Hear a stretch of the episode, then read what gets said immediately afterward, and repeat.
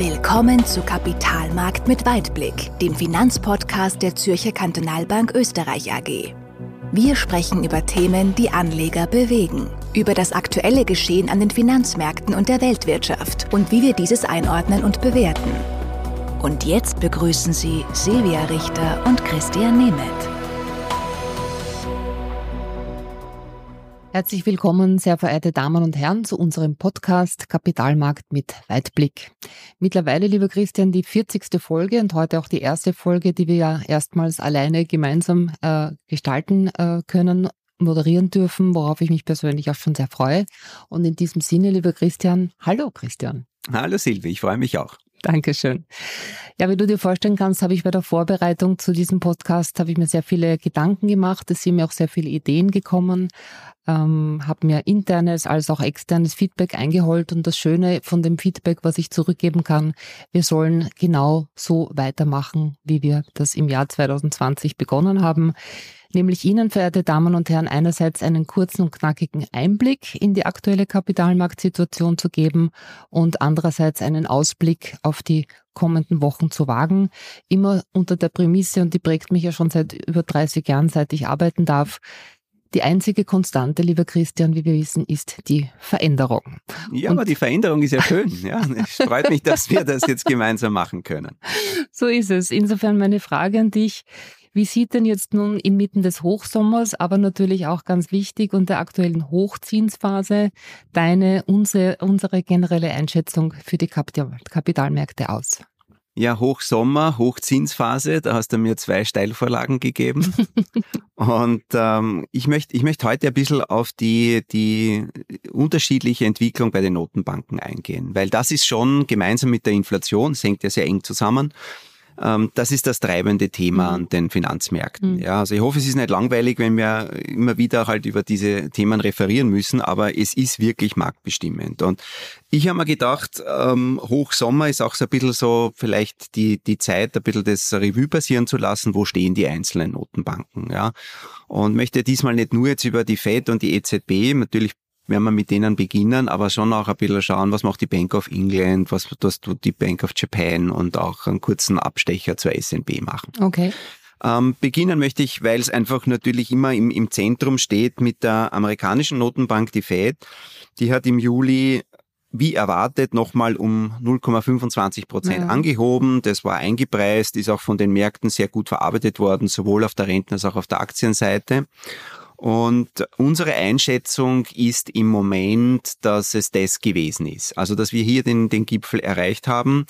Und auch wenn man sich so anschaut, die Kommentare, die, die Statements, die im, im Zuge der Verkündigung der Notenbankentscheidung abgegeben wurden, die gehen sehr stark in die Richtung, dass man jetzt mal schauen muss, wie wirken sich diese Leitzinserhöhungen aus. Du weißt ja, das hat eine gewisse zeitliche Verzögerung. Wenn ich heute Zinsen anhebe, dann wirkt sich das in frühestens neun, zwölf, 18 Monaten aus. Also mhm. unterschiedlich auf die einzelnen Wirtschaftszweige. Und wir haben doch jetzt in den letzten ähm, ein, eineinhalb Jahren ja massive Zinserhöhungen gesehen. Und das, was in den letzten Monaten passiert ist, das wirkt ja teilweise noch gar nicht im Markt. Das wissen auch die Notenbankvertreter. Nona sind ja die Spezialisten. Und im Moment ist es so, dass auch das Statement der amerikanischen Notenbank ist, dass sie sehr, sehr stark datenabhängig reagieren werden, dass sie sich wirklich ganz genau anschauen, was kommt da jetzt. Und da sind natürlich vor allem Inflationsdaten wichtig, die da kommen, aber auch äh, äh, Daten zum Arbeitsmarkt, weil das eine wichtige äh, treibende Kraft auch für die langfristige Inflationsentwicklung ist. Und wenn wir uns das anschauen, da habe ich auch vielleicht zwei, drei Zahlen dazu mitgebracht. Ähm, interessant vielleicht, weil wir haben im, im Juli da auch Daten dazu bekommen, das Lohnwachstum ja, in Amerika ist nach wie vor sehr hoch, aber es nimmt von der Geschwindigkeit her ab.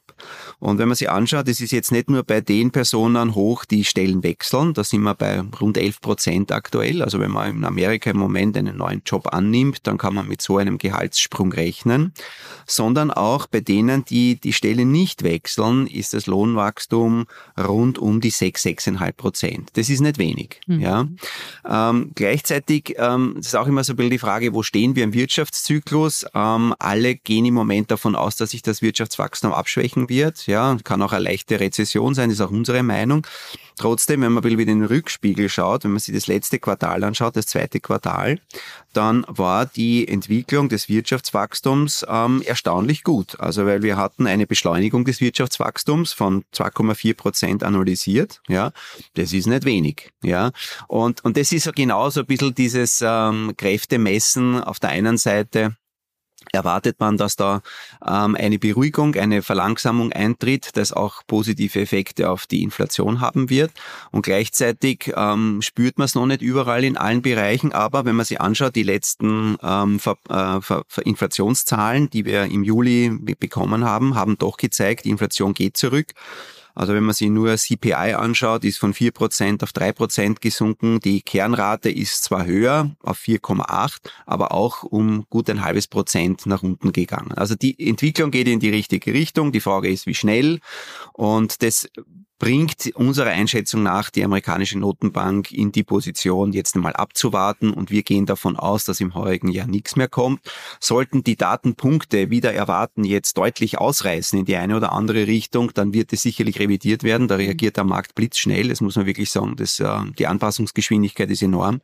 Aber unsere Einschätzung ist, die Amerikaner sind am Zinsgipfel anbelangt, werden auch jetzt nicht so schnell senken. Das hat auch der Notenbankvorsitzende, der Herr Powell, auch so betont. Im heurigen Jahr sieht er das als extrem unwahrscheinlich. Das heißt, wir werden auf dem Plateau jetzt mal bleiben. Aber dass da jetzt noch was kommt, ist nicht auszuschließen, aber jetzt nicht unser Basisszenario. Mhm. Wenn wir zur EZB gehen, die war ja in der Vergangenheit, wenn man sich das ein bisschen anschaut, immer ein bisschen zögerlicher, hat dann ordentlich das Gaspedal durchgetreten, ja, also ein Kann bisschen eine andere, sagen, ja. eine andere Entwicklung, ja. Mhm. Und auch hier, ähm, wenn man sich anschaut, auch im Juli, nächster Zinsschritt ist passiert, auch 0,25 und ähm, auch das war erwartet und auch das ist gut am Markt angenommen worden. Und die EZB hat auch in der, in der Würdigung der gesamten Lage auch zum ersten Mal so wirklich anerkannt, dass die gesamtwirtschaftliche Nachfrage zurückgeht. Ja, das ist das, also, was wir auch unmittelbar spüren. Ja, also ähm, das Wirtschaftswachstum geht zurück, Sentiment geht zurück, ähm, aber die EZB hat, und das darf man auch nicht vergessen, im Gegensatz zu den Amerikanern, die ja ein duales Mandat haben. Das heißt, da spielt nicht nur die Preisstabilität die zentrale Rolle, sondern die haben schon auch, ähm, auch die, die, die Wirtschaft insgesamt im, im Blick, ist die EZB ganz stark auf dieses Thema fokussiert. Das ist historisch bedingt so. Und ähm, deswegen gehen wir davon aus, dass da noch was kommen wird bei der nächsten Zins, äh, bei der nächsten Zinssitzung. Aber das Risiko besteht, in dem Fall von Risiko, dass es vielleicht dann auch hier schon gewesen ist. Aber das hängt sehr, sehr stark davon ab, wie auch hier die Daten kommt. Also wir sind hier in einer ähnlichen Situation. Die ähm, europäischen Notenbanker haben am Anfang ein bisschen zögerlicher reagiert, haben dann mächtig aufgeholt ähm, und hoffen, dass sie jetzt auch weitgehend den Job erledigt haben. Wir sind jetzt noch nicht so in der komfortablen Lage vielleicht die wie die Amerikaner. Ähm, vielleicht wenn man auch Österreich herausgreift, ähm, da kommen ja auch, also zusammengefasst, Wirtschaftswachstum schwächer, Inflation höher. Also das ist jetzt nicht der Sweet Spot, den wir da haben. Wir sind in der Eurozone eher im hinteren Bereich ja. ähm, im Vergleich und das ähm, macht es nicht leichter, aber wir hängen natürlich da auch in der EZB-Politik mit drinnen und dass man hier weiterhin natürlich ähm, eher restriktiv mal unterwegs ist, um die Inflation in Schach zu halten, das ist klar. Also eine weitere Zinsanhöhung jetzt seitens der EZB, die wir noch erwarten. Das ist im Moment mhm. unser Szenario. Mhm. Ja, und ähm, könnte aber sein, dass wir hier auch schon durch sind, aber im Moment sehen wir mehr Wahrscheinlichkeit, dass die EZB noch was tun wird. Ja? Die Wahrscheinlichkeit, dass es ein Viertel nach oben ja, geht? Okay. Das ist im Moment mhm. unsere Prognose. Okay. Ja. ja. Ähm, interessant ist, ähm, wenn wir das auch schon die, die längere Zeit jetzt nicht so aktiv auch besprochen haben hier im Podcast, ist Großbritannien. Das stimmt. Ja, ja weil ähm, die Briten hatten das Problem, dass sie zwischenzeitlich nochmal einen Inflationsanstieg hatten. Ja, also mhm. während sonst generell die Tendenz nach unten war, und zwar in unterschiedlichem Tempo, aber war es doch einheitlich eher nach unten gerichtet. Ja, also beim einen ein bisschen langsamer, beim anderen schneller, aber es war die richtige Richtung. Und in Großbritannien sind zwischenzeitlich im Frühjahr aber die Inflationswerte nochmal nach oben gegangen. Ja, und das war dann ein bisschen so auch die, die Nagelprobe. Da haben sich viele dann schon gesagt, naja, das wird irgendwie so ein bisschen ähm, der, der, der, der, der Studienlehrgang sein, wie reagiert eine Notenbank, die eh schon viel getan hat, ähm, jetzt mit noch einmal sich verschärfenden Rahmenbedingungen. Ja, weil auf der anderen Seite, man will ja eine Wirtschaft ja nicht in Grund und Boden rahmen, ja, aber gleichzeitig muss man die Inflation in den Griff kriegen. Mhm. Ja, und vor ein paar Wochen war dann noch die Erwartung, dass die, äh, die Bank of England bis zum Frühling auf 6, 6,5 Prozent anhebt. Ja, und die mussten auch beim, bei der letzten Zinsentscheidung nicht um ein Viertelprozent anheben, sondern um einen halben. Mhm. Ja, also die sind jetzt auch bei fünf Prozent, also das ist schon auch einiges. Aber, und äh, das ist insofern eine positive Nachricht, äh, sind hier die letzten Inflationsdaten, die gekommen sind, auch zurückgegangen. Zwar nach wie vor auf einem recht hohen Niveau, aber sie sind doch deutlicher zurückgegangen als erwartet. Ja, also wir sprechen hier immer noch von Inflationsraten von, von gut ähm, 8 Prozent. Ja, das ist, das ist nicht nix. Ja, und Kerninflationsraten von knapp 7 Prozent. Insgesamt geht es in die richtige Richtung und das hat man auch gesehen dass hier die, die Erwartungen dann auch am Markt relativ rasch sich auch wieder, wieder beruhigt haben. Mhm. Das ist ein gutes Zeichen, mhm. meiner Meinung nach. Mhm. Ja. Aber trotzdem ist ähm, gerade Großbritannien, finde ich, ein spannender Fall. Ähm, und erinnere dich, wir hatten zwar jetzt nicht von der Inflationsseite, aber von der politischen Seite induziert, ja auch im Oktober Liz Truss damals mit den Budgetplänen, wo das plötzlich aus dem Ruder gelaufen ist und massive Verwerfungen sowohl auf der Zins- als auch auf der Währungsseite. Und ich ähm, glaube, da ist man auch ein bisschen ein gebranntes Kind und die Notenbanker haben das sicherlich auch im Hinterkopf. Also merkt, es sind lange Zeit geduldig. Aber wenn es dann mal kippt, dann kippt's. Ja? Und dann ist es irrsinnig schwierig und nur mit sehr viel Kraftanstrengung ähm, möglich, hier auch wieder die Situation einzufangen. Und deswegen hier ganz klar die Erwartung, dass wir hier weiter in die, in die ähm, restriktive Seite noch gehen müssen. Wenn wir jetzt noch einen kurzen Blick, wenn wir schon in Europa sind, auch auf die SNB machen, das ist irgendwie so der, der Sweet Spot, wenn wir sagen, Großbritannien ist auf dem einen Ende, dann ist die Schweiz am anderen, ja. Und ich glaube, das können wir relativ kurz halten, wenn man sich das anschaut, wo, wo die Schweizer stehen, was Inflation betrifft, was äh, Notenbank be äh, betrifft. Also das ist halt wirklich eine, eine gewisse Insel, Insel der Seligen und ähm, deswegen 1,75 Leitzins, ja, äh, Inflationsraten, die ja, äh, sich alle wünschen würden, wo die stehen. Und ähm, das sieht man auch am Schweizer Franken, der ist bombenfest. Ja, also wenn man sich so anschaut, die Entwicklung im, im heurigen Jahr. Ähm, wir waren lange Zeit so rund um die Parität, dann waren wir einen Tick drunter. Jetzt sind wir aktuell bei 0,95, 0,96. Das zeigt schon irgendwo ähm, die, die Stärke der, der Schweizer Wirtschaft und auch die Robustheit ähm, des gesamten Konjunkturzyklus dort. Also Arbeitslosigkeit ist auch nicht gegeben. Also man muss wirklich sagen, da hat die, die, die Schweiz hat hier wieder mal die vordere Position erreicht. Insofern für uns leichtes Spiel können wir abhaken. Ja. Sehr gut. Und interessant vielleicht eben auch noch, weil das ist etwas, was wirklich neu ist, ich weiß nicht, ob das alle Hörer so am Schirm haben, ist Japan. Mhm. Ja, und Japan ist ja die einzige Notenbank, die bis dato noch nicht reagiert hat. Leitzinsanhöhungen waren dort ja kein Thema. Du weißt, Japan äh, kämpft historisch schon seit Jahren, Jahrzehnten mit eher Deflation statt Inflation. Aber auch hier ähm, gehen die Uhren äh, weiter und zum ersten Mal wurde hier dieses ganz strikte Regime der Zinskurvenkontrolle etwas aufgeweicht. Das ist also bemerkenswert. Also die Bank of Japan hat ja festgelegt, dass die langfristigen Renditen nicht über 0,5 ähm, steigen können. Und das ist jetzt nur mehr ein Richtwert und es hat auch dazu geführt, ähm, dass hier die Renditen am langen Ende, also zehnjährige japanische Staatsanleihen, zum ersten Mal über dieses Niveau hinausgegangen sind. Stehen jetzt zwar bei 0,6, das ist jetzt keine, keine Riesenbewegung, aber wenn man sie anschaut, das war lange Zeit hier wirklich der Plafond, weil die äh, Bank of Japan gesagt hat, Darüber hinaus lassen wir die Renditen nicht ansteigen, äh, kaufen wir massiv zu und jetzt haben sie eine gewisse Toleranz Breite eingeführt und gesagt haben, wir würden erst ab Richtung 1% hier intervenieren. Also ein zaghafter Schritt, man kann sagen, ein bisschen so mit, mit Gänseschrittchen gehen die auch in Richtung Normalisierung, ähm, sind sicherlich in einem anderen Regime, auch historisch bedingt, aber es ist auch hier eine gewisse Kehrtwende zu sehen. Es hat auch dazu geführt, dass an dem Tag, wo die äh, Entscheidung bekannt gegeben wurde, ähm, schon auch die Renditen generell international etwas wieder angestiegen sind. Ja, also man sieht schon, Finanzmärkte sehr stark miteinander vernetzt. Wenn die Fed was macht, betrifft uns das in Europa und selbst wenn die Japaner was tun, hat das Auswirkungen auch auf andere Zinsmärkte. Also das ist schon ein Thema, das man nicht nur isoliert ähm, immer betrachten kann, sondern das hängt viel zusammen. Insofern alles zusammengefasst, was hat das jetzt für Auswirkungen auf die Finanzmärkte? Weil das ist ja das, was uns interessiert. Notenbanken alleine haben ja keinen Selbstzweck. Ähm, für uns als Anleger, was bedeutet das? Ähm, der Juli positiv, ja, ähm, vor allem auf der Aktienseite durchaus ähm, Kursgewinne und äh, insofern ist es ganz gut aufgenommen worden und ähm, war nicht so schlechtes Monat, ja. Also da gebe ich da recht. Eigentlich auch nicht nur eigentlich, aber wirklich auch das erste halbe Jahr muss Absolut. man ganz offen sagen. Ja, ja. Und jetzt ja. der Juli auch noch dazu. So also guter Start in die zweite Jahreshälfte. Sag all diese Einschätzungen jetzt, was die Zinspolitik der internationalen Notenbanken anbelangt. Ähm, Christian, welchen Einfluss hat das jetzt nun konkret auf die Positionierung der Mandate unserer Kunden in unserem Haus? Ja, also das? da sind wir im Moment ein bisschen in der komfortablen Lage, dass wir nicht viel ändern müssen. Sehr gut. Ja, das, das, mhm. ist, das hat man nicht immer. Ja.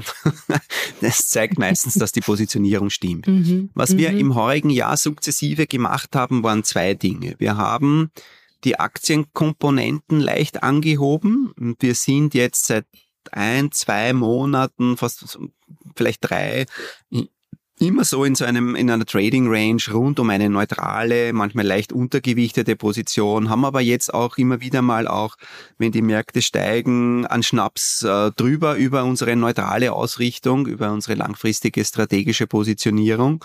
Und da fühlen wir uns auch wohl. Ja, das ist gut so. Und ähm, deswegen wollen wir da nicht viel ändern. Wir haben die Wachstumskomponenten innerhalb unserer Portfolios erhöht.